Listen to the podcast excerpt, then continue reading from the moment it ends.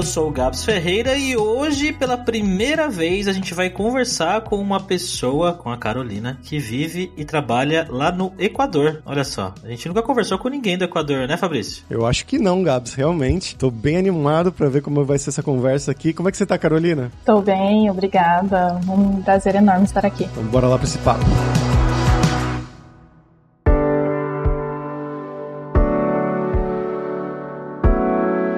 Carolina, pra gente começar aqui, eu quero que você conte pra gente um pouquinho da sua vida, né? Então faz um passo a passo, né? Então de onde que você é no Brasil, o que que você estudou, um pouquinho da sua carreira, né? E como que você foi chegar aí no Equador. Minha história, assim, bem cheia de altos e baixos. Eu comecei trabalhando em área administrativa com recursos humanos desde os 18 anos, então não fazia nada relacionado à área de tecnologia. Então foi assim até os 22, 23 anos por aí. Eu também Inclusive, comecei uma faculdade de direito, fiz até a metade. Só que cheguei num ponto em que eu já não, não me sentia bem com o que eu estava estudando, eu não via muita perspectiva. Então, eu conheci a tecnologia e comecei a estudar por conta própria. Então, comecei a estudar front-end, HTML, CSS, JavaScript. Gostei, deixei a faculdade de direito e quis entrar com tudo nessa área. Então, foi aí que eu comecei também análise e desenvolvimento de sistemas. Já terminei essa essa graduação e agora eu tenho o objetivo de me especializar na área de UX UI. Eu comecei no front-end, mas aí logo depois eu comecei a dar suporte técnico também, então eu comecei a me relacionar mais com os usuários, então acho que eu tô gostando mais dessa área. E como que surgiu essa oportunidade de sair do Brasil e ir para o Equador? Ah, sim, foi interessante. Uma pessoa de uma empresa, da empresa que eu trabalho hoje, eu estava buscando em um grupo no Facebook por, por desenvolvedores. E aí foi onde a gente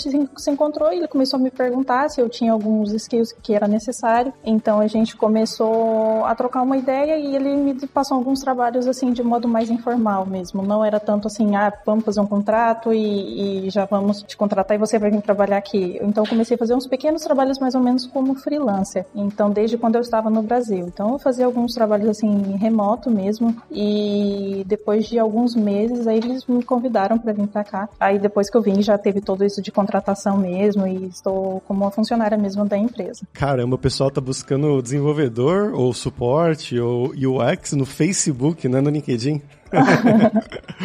Sim, sim, sim, é verdade. Porque eu acho que é até uma forma talvez interessante, porque nos grupos de Facebook, né, as pessoas estão lá buscando ajuda e, e compartilhando talvez o que sabe. Não está tanto com essa vibe de estou buscando um trabalho e sou um recrutador. Então, eu acho que como essa pessoa já era da tecnologia, então já entendia mais ou menos as dores e o que ele estava buscando. Diferente de um processo feito com um recrutador e tudo mais. E que grupo que era esse, Carolina? Nesse tempo era um grupo de Vue.js. Era um grupo assim, desses normal mesmo, onde as pessoas estão aí falando da ferramenta. Como é que foi ir pro Equador? Conta mais detalhes pra gente desse processo. E de entrevista também e tudo mais. Sim, assim, esse passo de entrevista até que não teve tanto, porque foi algo muito informal no início. Mas vir pro Equador foi uma decisão, assim, que eu pensei bastante e, e me estavam fazendo uma, essa proposta. Eu pensei, deveria ir, não deveria, coloquei na balança e eu decidi que sim, porque como eu contei, eu estava mudando de área, mudei da área administrativa e queria, estava muito disposta a fazer qualquer coisa que fosse diferente. Então, eu aceitei assim muito bem, com bons olhos. O que, que você sabia sobre o Equador antes de se mudar para aí? Não sabia muita coisa, assim, sabia que era um país tropical, é, não tem tanta diferença assim do Brasil em questão de clima. Sabia já mais ou menos que a comida também não é tão diferente e as pessoas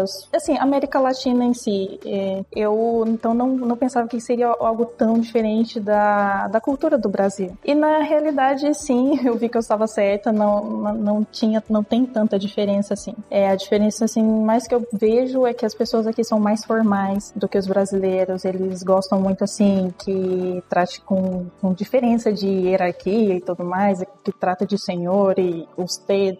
então, isso para mim é um pouco diferente. Isso eu não me acostumo ainda até hoje, porque no Brasil a gente é bem informal. Isso é uma, uma questão bem, bem curiosa, bem engraçada, Carolina, porque eu tive a mesma, não a impressão, mas a mesma dúvida, né, quando eu me mudei pra Espanha, lá pra Barcelona, que eu não sabia se eu podia falar tu pra qualquer pessoa, tipo, o garçom no barzinho, eu posso falar tu pra você? Ou eu tenho que usar um usted? Ou alguma coisa assim. E o que eu aprendi, né, o que eu percebi com os meus amigos lá, foi que na Espanha eles usam tu para tudo. Então você tá um garçom de 40 anos e 50 anos de idade, você vai usar tu, porque se você usar os T, é como usar o senhor no Brasil. Soa como você tá chamando a pessoa de velho. E curioso ver o seu ponto que no, na América Latina, né, no Equador, é o contrário, né? É uma coisa mais formal mesmo. Sim, exatamente. Eu, eu assim, até hoje eu não sei exatamente do que, que eu deveria chamar. Aí eu não me acostumo com os T, porque eu sempre penso que deveria ser como para uma pessoa maior, uma pessoa assim, mais senhor. E, e ao mesmo tempo aí já tem pessoas lá no trabalho que me chamam de usted e eu já digo não, não me chama de usted, por favor. Então eu fico muito confusa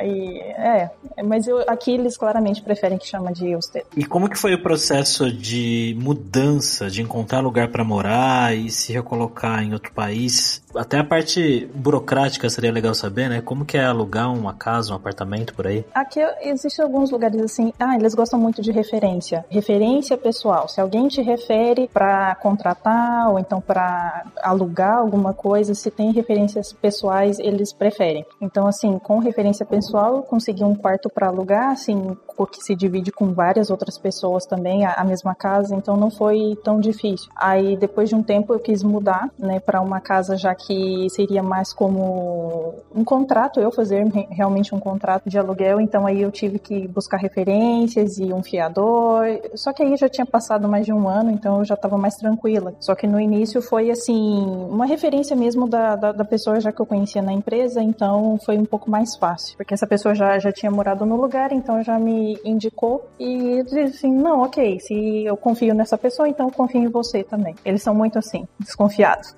Curioso. E chegando aí, né, qual que foi a sua primeira impressão? Você imaginava, né, que não seria tão diferente da comida, dessas coisas? E você foi para qual cidade exatamente? Eu vim para Guayaquil. Guayaquil é muito calor, não é a capital, a capital é Quito. Essa é a segunda cidade mais grande do país. Então, assim, aqui faz mais calor incluso assim do que onde eu vivia antes, que era em, no interior de Minas Gerais. Para mim, uma dificuldade é essa, o calor. Eu ainda não me adapto muito bem. Mas a, a cidade cidade, qual foi a sua primeira impressão? Assim, em comparação com Uberlândia ou com Belo Horizonte, né? Você acha que é bem parecido nesse estilo, assim, da arquitetura e tudo mais, ou você achou que era completamente diferente? Uberlândia é um pouco mais pequena, um pouco mais pequena, assim, então não, não comparei tanto com Uberlândia, mas em comparação com São Paulo e, e outras capitais, sim, está bem parecido. Algumas áreas, assim, tem prédios bem grandes e, assim, bem urbanizado e tem um trânsito bem caótico também. Nesse ponto, ponto não, não está tão diferente. Aliás, faz um ano e meio que você falou que tá aí, né? Uhum. E você foi durante a pandemia, então? Sim, foi durante a pandemia. Eu acho que também a pandemia foi mais uma razão pelo qual, assim, eu estive disposta também a fazer algo diferente, porque eu vi que era muito fácil a gente simplesmente tá bem hoje e de repente vem todo esse transtorno que foi e as coisas todas mudar. Então eu pensei assim, é melhor,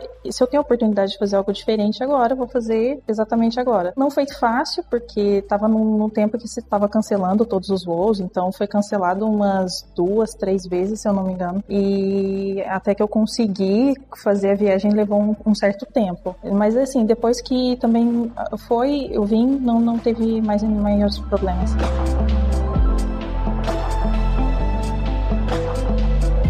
E aí, como é que foi quando você chegou para trabalhar, Carolina? Você trabalhou remotamente e, e depois foi começou a ir para o escritório? Como é que foi esse processo? Aqui, na realidade, eles não trabalham muito remoto. Eu pode ser talvez a minha percepção do lugar onde eu trabalho, mas eu vejo que normalmente nas outras empresas todos eles trabalham bem presencial. Talvez outras empresas assim que sejam mais voltadas para tecnologia, sim, estejam no modo remoto, porque às vezes eu vejo algumas vagas que me aparecem e sim, diz trabalho remoto, mas normalmente eles estão muito normal. Eu cheguei aqui, eles estavam trabalhando todo normal e todo mundo vivendo a vida normal. As coisas não estavam tão fechadas, lockdown, essas coisas como no Brasil. E como é que foi trabalhar com pessoas aí equatorianas no dia a dia? Ah, sim, é uma, uma boa pergunta, porque eu quando cheguei eu não sabia muito de espanhol, sabia quase nada, então o tudo que eu sabia era porque eu talvez já tinha feito Duolingo, alguma coisa assim, e não era muito, para ser sincera. Então eu me sentia muito perdida porque as pessoas começavam a falar comigo e eu não entendia exatamente o que, que elas estavam falando, porque falavam muito rápido. E às vezes as pessoas estavam falando outras assim que não era exatamente comigo, perto de mim, e eu não conseguia entender. Então, para mim, eu me sentia muito perdida. Para mim, entender exatamente era quando eu colocava muita atenção no que a outra pessoa estava falando e, e estava 100% focada na, na, voz dessa pessoa, assim eu conseguia entender aos poucos. E foi assim durante uns, os primeiros meses desse ano inteiro. Os seis primeiros meses eu não entendia quase nada, mas depois aí começou a melhorar e esse ano agora eu já entendo praticamente tudo. Então aquele papo de só ir com portunhol já é o suficiente, é balela.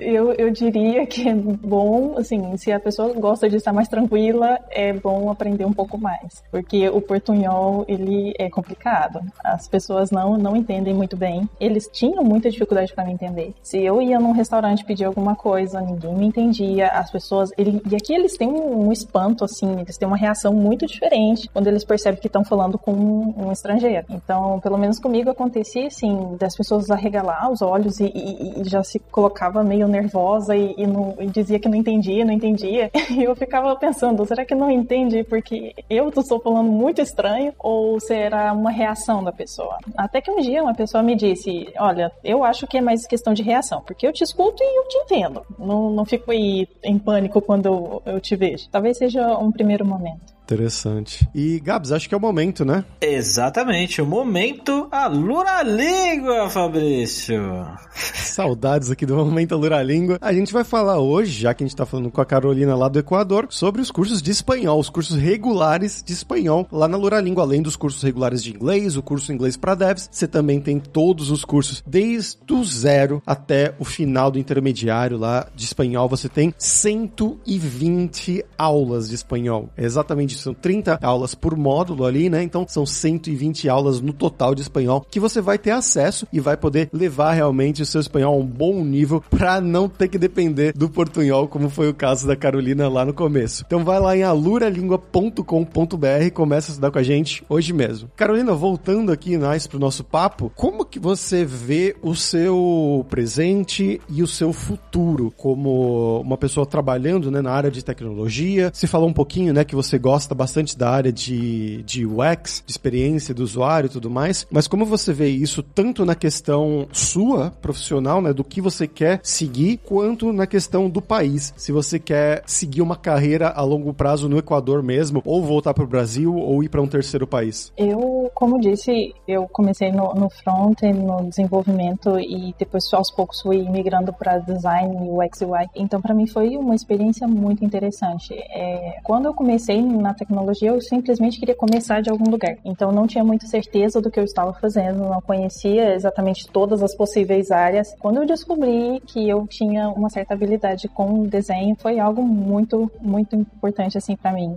E a experiência também de estar aqui me abriu essas portas, de realmente aprender algo novo que antes eu nem imaginava. Então, assim, eu atualmente eu me vejo ganhando bastante experiência aqui, porque é muito interessante o, o mercado em que eu estou. Eu trabalho na área do IoT, internet das coisas, então eu vejo como algo, assim, muito promissor e desafiador, porque tem toda uma questão que os usuários eles não conseguem se adaptar, talvez, à, à aplicação, porque essa indústria está mais especificamente voltada para o setor agro. Então são pessoas assim simples ou então muito muito mais senhores que não têm tanto contato com a tecnologia e é um desafio fazer eles usar a aplicação e, e, e aceitar essa tecnologia. Então eu vejo algo assim muito bom. Não pretendo ficar no Equador assim a longo prazo. Eu vejo como uma experiência inicial que está sendo muito muito boa mesmo e penso penso em ir para outro país. Não sei exatamente, talvez voltar para o Brasil um tempo, mas sim pretendo ir conhecer outros lugares. Você comentou aí que o seu trabalho atualmente envolve IoT. Conta pra gente mais sobre o seu trabalho, o que, que você faz no dia a dia. Sim, a empresa que eu trabalho é, são basicamente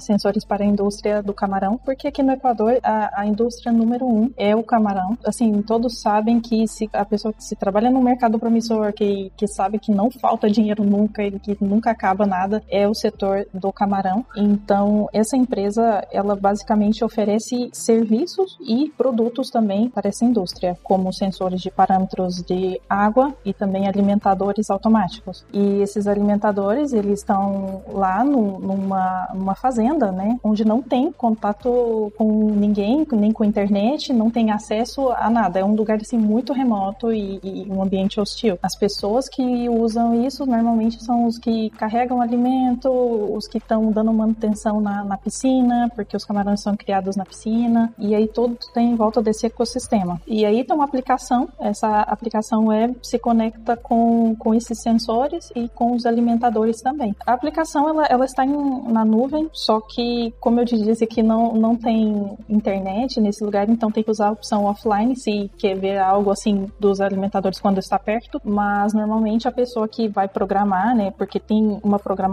esses alimentadores, para que eles funcionem e possa ser definir como vai ser a alimentação desses animais durante todo o dia. Aí isso se faz no, no que eles chamam de acampamento, que é uma parte dessa fazenda que sim tem acesso à internet. E já os outros dispositivos que estão aí no meio da piscina, eles não precisam de, de internet porque se comunicam com radiofrequência. Que legal, que legal. E, e o seu trampo no dia a dia hoje, qual é especificamente? Sim, hoje, normalmente os clientes me estão chamando assim, estão me chamando todo dia porque tem algum problema com esses equipamentos. É uma tecnologia nova, até assim, os concorrentes têm dificuldades, as mesmas dificuldades que essa empresa também tem. Então, eles muitas vezes me chamam porque alguma coisa está falhando, ou o alimentador deixou de funcionar, ou o sensor deixou de de emitir os dados ou a aplicação não está funcionando. Então eles sempre me chamam por WhatsApp e perguntam o que está acontecendo. E aí eu tenho que ajudar eles de alguma forma. Ou então entrar no sistema e, e ver um log, ver o que, que aconteceu, por que, que deixou de funcionar, a partir de que horas e os, se tem problemas de comunicação. E também eu recebo feedbacks das pessoas que usam a aplicação. Então, assim, muitas vezes eu, eu noto que algo não é muito intuitivo para eles, então eu eu, já converso isso com a equipe de desenvolvimento e pergunto assim como a gente pode fazer para melhorar isso. Então eu também proponho muitas ideias do que a gente pode melhorar em, em questão assim de interface com para que o usuário tenha uma melhor experiência.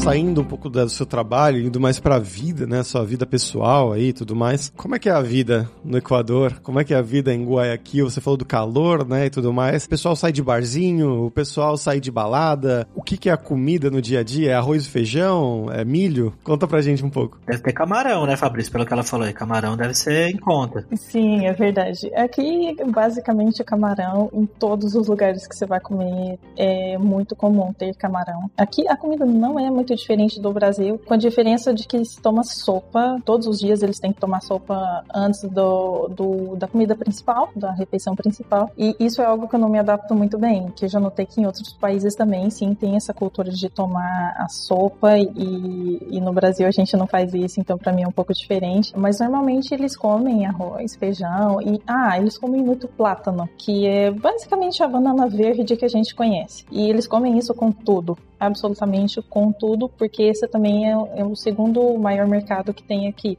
que é essa produção de plátano. Então eles comem plátano frito, assado, feito de várias formas, em várias comidas, e então é muito comum. Esse, com isso eu não tenho problema, eu me adaptei muito bem, é até bom. Não, eu adoro, eu comia, o pessoal me chamava de louco, mas meu avô me ensinou a comer arroz, feijão, com aquele, aquele franguinho, né, uma carne do lado e uma banana cortadinha em pedacinhos, então eu acho que eu me adaptaria muito bem.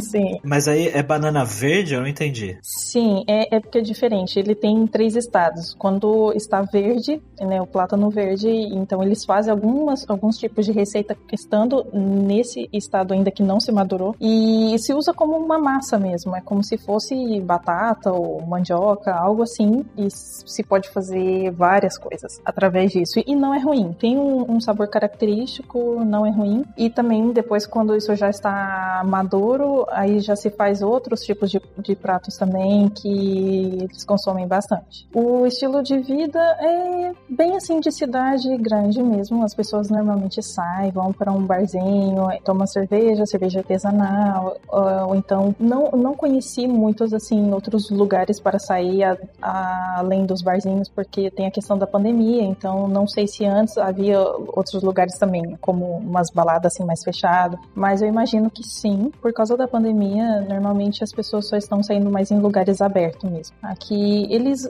normalmente respeitam muito isso, usam a máscara ainda, teve a questão da vacinação, todos estão muito assim adaptando bem. E o que, que você costuma fazer no seu tempo livre? O que, que você gosta de Guayaquil? No meu tempo livre, vou, vou ser bem sincera que eu não saio muito, mas às vezes, quando é feriado, vou na praia, mas aqui, aqui especificamente em Guayaquil não tem praia, então tem a praia mais próxima está a umas 6 horas, acho. Então aí normalmente eu vou pra praia. Equador tem praias maravilhosas, muito bonito mesmo. Então isso eu gosto de fazer. Gosto de, de sair e conhecer outros lugares aqui. E na questão das amizades, como é que foi você fazer? Você tem amigos, amigas aí que você acha que são tipo tão próximos quanto seriam no Brasil? Ah, interessante.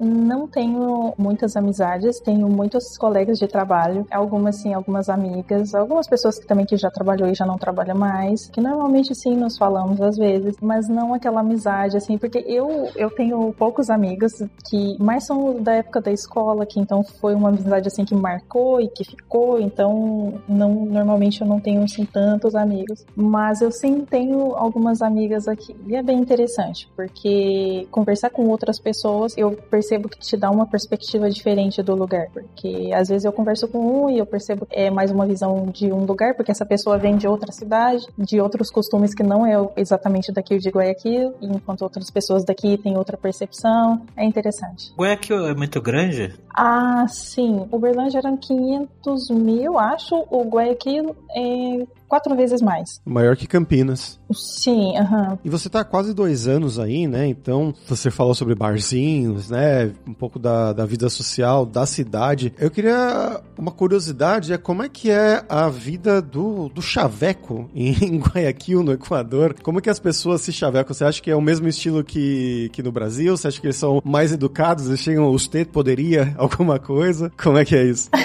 Interessante. Aqui, hum, não sei se é a minha percepção em específico, mas eu, eu tenho cabelo crespo, é, meu cabelo é bem enrolado e é bem diferente das, das outras meninas que estão aqui, porque elas normalmente têm características assim, de cabelo liso, é, os homens também, todos praticamente têm cabelo liso e eu acho que para eles é muito diferente quando vem uma pessoa que tem um cabelo assim, que não é liso, que é mais enrolado, ou então bem enrolado. Então eu noto muito que as pessoas, não sei, os homens se põem muito diferente, ficam, agem de maneira muito diferente quando estão perto de mim, coisas que normalmente não acontecia no Brasil. Eu acho porque eles notam a diferença. Então sempre quando passam na rua, eles, eles mandam um beijo. Eu acho isso super estranho.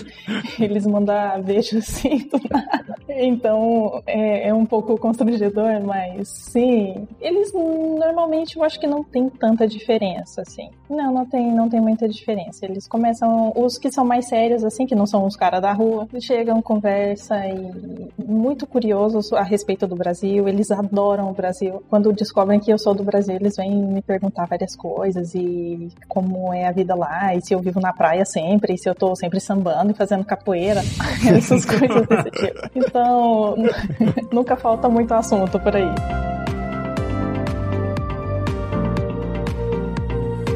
Carolina, agora vamos falar sobre dinheiro. Eu queria que você contasse um pouco como que é o custo de vida aí, comparando com né, a sua experiência no Brasil, o que, que é caro, o que é barato aí no Equador. Bom, eu acho as coisas aqui não não tão muito diferente do Brasil. É um custo de vida alto. Aqui se ganha em dólar, mas mesmo assim não, não é tão compensador. Seria mais compensador se eu estivesse morando no Brasil, porque ganharia em dólar e viveria em real, estaria mais tranquilo. Mas aqui, sim, as coisas são bem altas. Não não, vejo tanta diferença assim. Eu diria que está bem equivalente ao que é no Brasil. Em questão de morar e comer e, e para sair também, coisas para vestir, tudo assim, tá bem equivalente. Mas você ganha em dólar? Não sabia disso. É, é normal aí? Sim, aqui a moeda é dólar. oficial é dólar. Não, não se usa peso e nem nenhuma outra. Então eles só usam dólar americano. Olha, eu não sabia disso. E, e quanto que é um, costuma ser um, um aluguel assim, em dólares? Um aluguel, quando eu tava morando em, assim, dividindo com várias outras pessoas, tinha suítes de vários valores, de 150 dólares, 200 dólares. Aí agora que eu divido só com uma pessoa, então tá mais ou menos 300 para cada um, então seria 600 dólares. Um lugar bom, assim, que não, não é tão apertado, que não é, assim, que não falta nada. É, acho que convertendo para reais daria um bom aluguel aqui em São Paulo. Sim, é vezes 4,5 aí? Uhum. Sim, sim, seria mais ou menos isso. 2.500 reais, alguma coisa assim em São Paulo. É um, é um aluguel de São Paulo mesmo, né? É, hoje em dia por 2.500 reais eu acho que você não acha muita coisa boa não, viu? Não sei, Carolina, o Equador não costuma ser um destino muito popular entre brasileiros de tecnologia que, que saem do país, né? O que, que você poderia falar para quem tá ouvindo a gente agora sobre possibilidade de mudar para aí, né? O que, que seria legal, né? o, que, o que esperar um pouco assim? Tipo assim, olha, vem para cá se você tá pensando nesse tipo de coisa, sei lá, em experiência de vida, em algo do tipo, mas não venha se você tá esperando, sei lá, um exemplo, ficar rico. não sei. O que, que você diria sobre isso? O Equador não, realmente não é um, um destino assim que realmente as pessoas no Brasil pensaria. Eu mesma nunca pensei. Pensei porque me apareceu essa oportunidade, então eu estive aberta a esta experiência. O que eu recomendaria a uma pessoa é que está começando, se você tem a possibilidade de conhecer algo novo, independente de onde seja, esteja disposto a ir. Porque existem inúmeras situações que você pode viver que vai te vai te fazer assim aprender demais. Começando pela convivência com pessoas de outro país, de outra cultura, de onde tem músicas totalmente diferentes, é, pessoas falando de forma totalmente diferente. Então, por aí já te põe numa situação bem assim de aprendizagem. E eu acho que para mim isso foi muito importante. Não vejo sim o Equador como o lugar onde eu gostaria de passar o resto da minha vida, mas eu vejo como um lugar que está me trazendo boas experiências. Eu recomendaria para quem vem que venha aberto, aberto mesmo a conhecer e que venha sabendo que há muitos desafios. Já não recomendaria realmente, como você disse, se a pessoa quer ficar rico e, e ter um, um, bom salário, não recomendaria vir aqui, mas se não recomendaria trabalhar de forma remota, porque ganhar em dólar, continuar vivendo no Brasil, isso seria muito bom. Então, por isso também eu não, não descarto a possibilidade de, de voltar para o Brasil e continuar trabalhando aqui de forma remota. Pra gente fechar aqui agora é hora do perrengue, que é quando a gente pede pros nossos convidados contarem histórias engraçadas, gafes, micos que tem acontecido com você esse tempo todo aí no Equador. Nesse tempo, sim, já aconteceu algumas coisas bem, bem estranhas. Bom, principalmente no início, quando eu não entendia nada, acontecia de eu, de eu pegar ônibus achando que tava indo pro lugar certo e, e parar no lugar totalmente errado, que não tinha nada a ver onde que eu queria. Eu atravessei a cidade desse jeito. Eu, eu, eu tentava falar com o motorista e não conseguia ele não me entendia bem. Eu tive que ligar para uma pessoa que me entendia melhor e aí essa pessoa conseguiu falar com o motorista para o motorista conseguir me indicar exatamente o que, que eu deveria fazer. Já aconteceu de no banco eu estar na fila errada porque achei que estava indo para fazer uma coisa, na verdade era outra que se esperava que eu fizesse. E o pior para mim foi quando as pessoas me ofereciam alguma coisa, eu assim, se alguém abre um pacote de bolacha, vamos supor, e fala assim, você quer? E eu, não não, obrigada, como normalmente a gente faz. E as pessoas aqui acham isso um absurdo total. Para eles é a pior coisa que você pode fazer, porque eles tomam muito como uma ofensa. Eles estão te oferecendo alguma coisa, espera que você aceite. E eu não sabia disso. Uma vez uma, uma pessoa ficou ofendida comigo. E eu, e eu só fui perceber isso depois de um tempo. Então eu tive que explicar para essa pessoa, olha, é comum no Brasil a gente não aceitar assim quando a gente alguém tá me oferecendo comida, ainda mais eu não tenho muita intimidade com essa pessoa. Aí ela, não, aqui é o contrário. Então, se alguém te oferece comida, você tem que aceitar, senão você vai ser muito mal vista aqui. Aceita e jogar fora se não gostar, né? Exatamente. E o pior é quando você vai na casa de alguém, alguém tá te oferecendo sopa e eu não gosto de sopa, então para mim ia ser muito complicado. Pô, mas essas sopas aí, tem alguma sopa específica que eles tomam sempre? Como que são essas sopas? Eles têm muitas sopas, muito, eu não conseguiria dizer todas, porque é uma variedade enorme. Mas eles tomam sopa de tudo e de tudo que, assim, normalmente no Brasil a gente não, não toma. Por exemplo, eles tomam um caldo, um que eles chamam de caldo de pata, é literalmente a pata de um animal, então para mim não desce. Mas eles também têm sopas específicas de, de algumas datas. Por exemplo, o dia do, da Páscoa, se eu não me engano, eles comem uma sopa que se chama fanesca. E é uma sopa que tem um monte de coisa lá e é específica desse dia, só tomam nesse dia. E também no, no dia dos finados, se eu não me engano, eles também têm o hábito de comer assim um pão específico com uma bebida específica, que só toma também nesse dia. Então eles são bem tradicionais assim em questão de algum feriado, alguma data comemorativa, eles vão fazer alguma coisa que é tradição. Interessante, é, ver algumas similaridades com o, povo aqui da Turquia, na verdade, porque eles também têm essa cultura bastante de sopa, eu tenho notado, e tem exatamente isso que você mencionou, uma sopa de, eles chamam de kelepacha, que é a sopa de cabeça e pata. Então, é parecido com essa daí. Sim, isso, isso parece coisas daqui.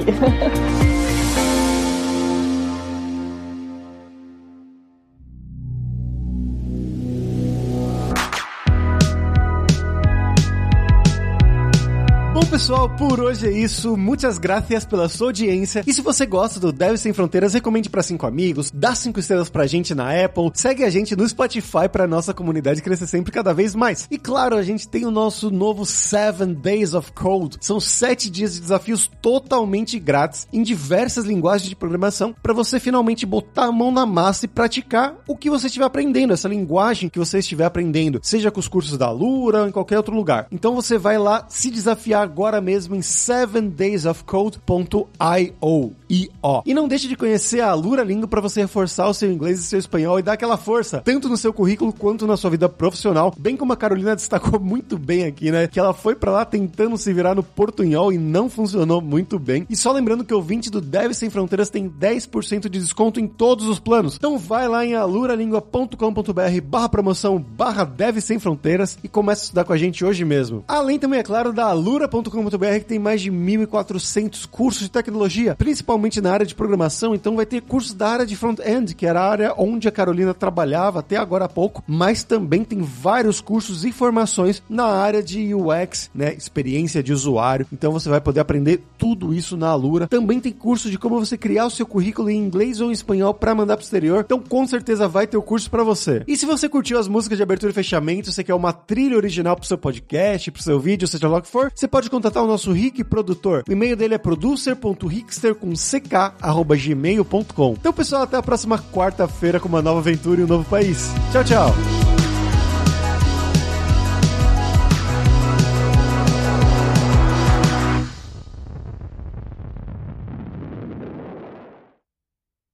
Este podcast foi editado por Radiofobia, podcast e multimídia.